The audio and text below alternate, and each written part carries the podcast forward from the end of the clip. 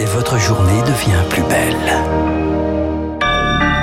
Merci d'être fidèle à Radio Classique, il est 8 heures. –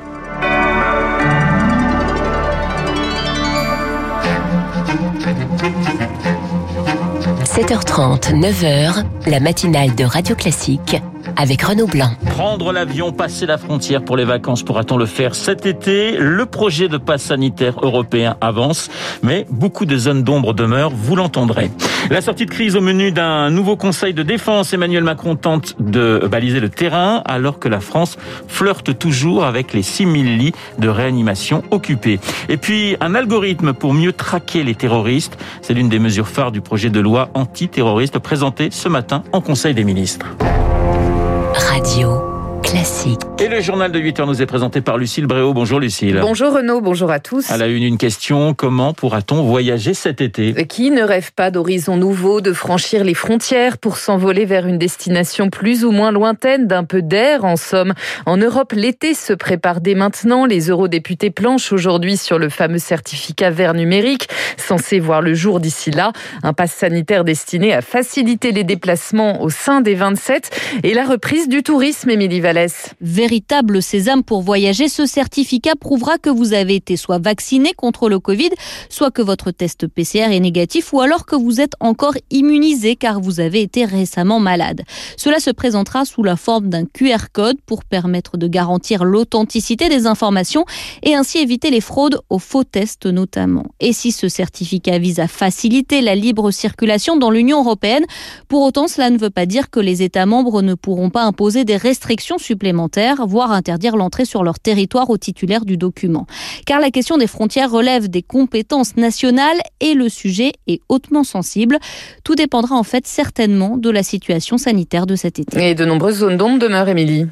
Oui, notamment en termes de protection des données, mais aussi de discrimination, car au-delà du fait que certains Européens n'ont pas encore accès à la vaccination, se faire tester n'est pas abordable dans tous les pays. Les tests PCR sont remboursés dans certains États comme en France, mais restent très chers dans d'autres, jusqu'à 300 euros par exemple en Suède, ce qui veut dire que certains Européens ne pourront pas voyager car ils n'auront pas les moyens de se faire tester. Émilie Vallès, et on en parle bien sûr juste après ce journal avec votre invité Renaud Jean-Baptiste Djebari, le ministre délégué au transport. La sortie de crise au menu d'un nouveau conseil de défense. Alors que la France flirte toujours avec le seuil des 6000 patients en réanimation, qui pourra rouvrir quand? Hier, lors d'un échange en visioconférence avec une dizaine de maires, Emmanuel Macron a tenté de baliser le terrain, Charles Bonner. Oui, ce qui en ressort, Emmanuel Macron tient au couvre-feu. Lundi, il parlait de le retarder après 19h, mais aucune suspension n'est envisagée. En tout cas, pas avant le mois de juin.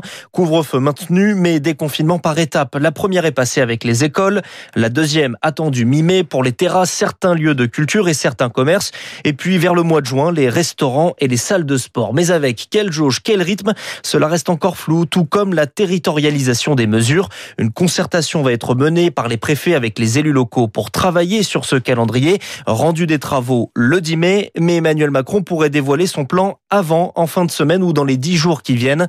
Sur la vaccination, enfin, au cœur du Conseil de défense ce matin, le président promet aux maires plus de visibilité sur les stocks pour anticiper sur six semaines, car ces derniers jours, de nombreux créneaux ne trouvent pas preneur. Charles Bonner, Olivier Véran lui ferme pour l'instant la porte à une ouverture de la vaccination à toutes les tranches d'âge. Le ministre de la Santé n'exclut pas en revanche de l'ouvrir un peu plus tôt que prévu à toutes les personnes souffrant de comorbidité. Jean Castex, de son côté, prendra la parole à l'issue du Conseil des ministres.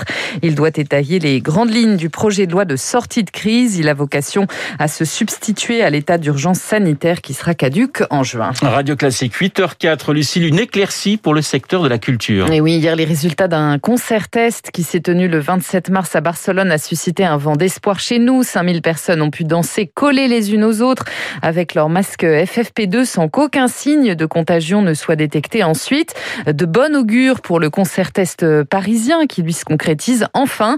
Il se déroulera à l'Accord Arena à Paris donc, à l'affiche le groupe Indochine Victoire Fort. Il aura fallu de longues semaines de tergiversation, pourtant tout est prêt. Le gouvernement en a fait une priorité nationale, les organisateurs travaillent sur la date du 29 mai et le protocole sanitaire est validé. 5000 personnes testées négatives à l'intérieur de la salle, 2500 à l'extérieur comme échantillon témoin. Le concert aura lieu fin mai. Enfin, les conclusions arriveront au moins 15 jours après. Elles devraient servir au festival de taille moyenne pour sauver l'été. Mais pour les autres, c'est la rentrée qui est en train de se jouer et c'est déjà beaucoup. Jean-Paul Roland est directeur des Eurokéennes de Belfort. L'édition 2021 a d'ores et déjà été annulée. C'est pour l'ensemble de la filière pour lequel on, doit travailler maintenant. Au pire, les conclusions ne pourraient euh, être mises en place que par exemple à la rentrée. Ce serait déjà un grand pas puisque maintenant on sait que l'été risque d'être contraint pour les festivals, mais par contre euh, on a déjà un œil euh, sur la rentrée euh, d'automne pour voir si effectivement l'ensemble du secteur vivant, concert, salle, puisse se remettre en place. Et pour nous, ce serait effectivement un grand signe d'optimisme, d'activité retrouvée. Le budget d'une telle expérience est de 900 000 euros. Reste à déterminer la part financée par l'État. Victoire fort, le variant indien lui a été repéré dans au moins, une dans au moins 17 pays du monde, la Belgique, la Suisse, la Grèce, l'Italie, entre autres, mais pas en France métropolitaine, d'après le ministre de la Santé Olivier Véran. Seuls deux cas ont été identifiés aux Antilles. En Inde, le virus a tué plus de 200 000 personnes à ce jour. Aux États-Unis, enfin, les vaccinés, eux, peuvent désormais tomber le masque en extérieur. Bonne nouvelle, sauf s'ils se trouvent dans une foule. Radio Classique, le journal Lucille Bréau. 8h06 sur Radio Classique. Retour en France, le projet de loi antiterrorisme présenté en Conseil des ministres ce matin. Moins d'une semaine après l'attaque au couteau devant le commissariat de Rambouillet, le texte est en préparation depuis plusieurs semaines. Parmi les mesures proposées, l'extension de la technique dite de l'algorithme, jusqu'ici appliquée aux appels téléphoniques. En clair, les services de renseignement pourront désormais analyser l'adresse URL des sites internet consultés par les Français, Camille Schmitt. Cette mesure permet d'allumer les clignotants lorsqu'une personne personnes consultent fréquemment des sites internet jugés suspects. Une fois qu'une cible est identifiée, elle peut être désanonymisée après autorisation judiciaire et ainsi surveillée. Mais cette disposition présente plusieurs limites. D'une part, en termes techniques, les liaisons internet sont bien plus complexes que les liaisons téléphoniques et font intervenir une multitude d'acteurs, ce qui pose question sur l'application d'une telle mesure.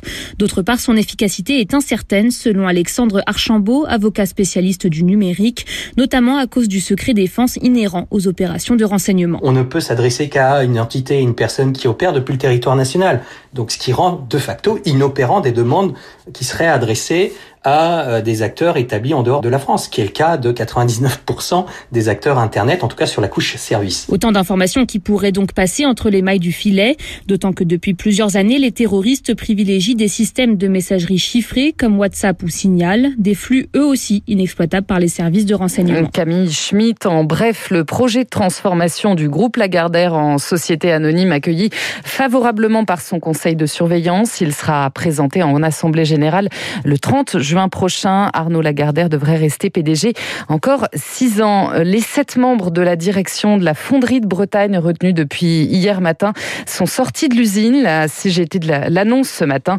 Le site de Renault reste en revanche bloqué. Une délégation de salariés sera, sera reçue dans la matinée. À l'étranger, en bref, premier discours sur l'état de l'Union cette nuit face au Congrès pour Joe Biden aux États-Unis. La nuit prochaine, précisément, le démocrate prendra la parole à l'occasion de ses 100 jours à la Maison-Blanche. Discours à suivre à 3h du matin, heure de Paris. Et puis Lucille, le choc PSG Manchester City ce soir au Parc des Princes. Deuxième demi-finale allée de la Ligue des Champions, c'est à 21h. Hier, le Real Madrid et Chelsea se sont quittés sur un match nul, un partout. Alors je sais que vous n'allez pas regarder le match comme Stéphane Jeunesse qui n'avait pas l'air du tout passionné par le ballon rond. Je ne vais pas vous mentir. Maintenant, je voudrais revenir sur euh, ce sujet de Victoire Fort hein, qui nous parlait du concert du groupe Indochine en mai prochain. Concert test, vous vous souvenez du premier tube d'Indochine? Bah écoutez, vous allez nous le dire. C'était l'aventurier en 1982. Vous n'étiez pas né. En revanche, vous étiez déjà pleine de rêves et vous souhaitiez devenir journaliste en 2002. Quand Indochine a sorti, j'ai demandé à la lune. Petit extrait. J'ai demandé à la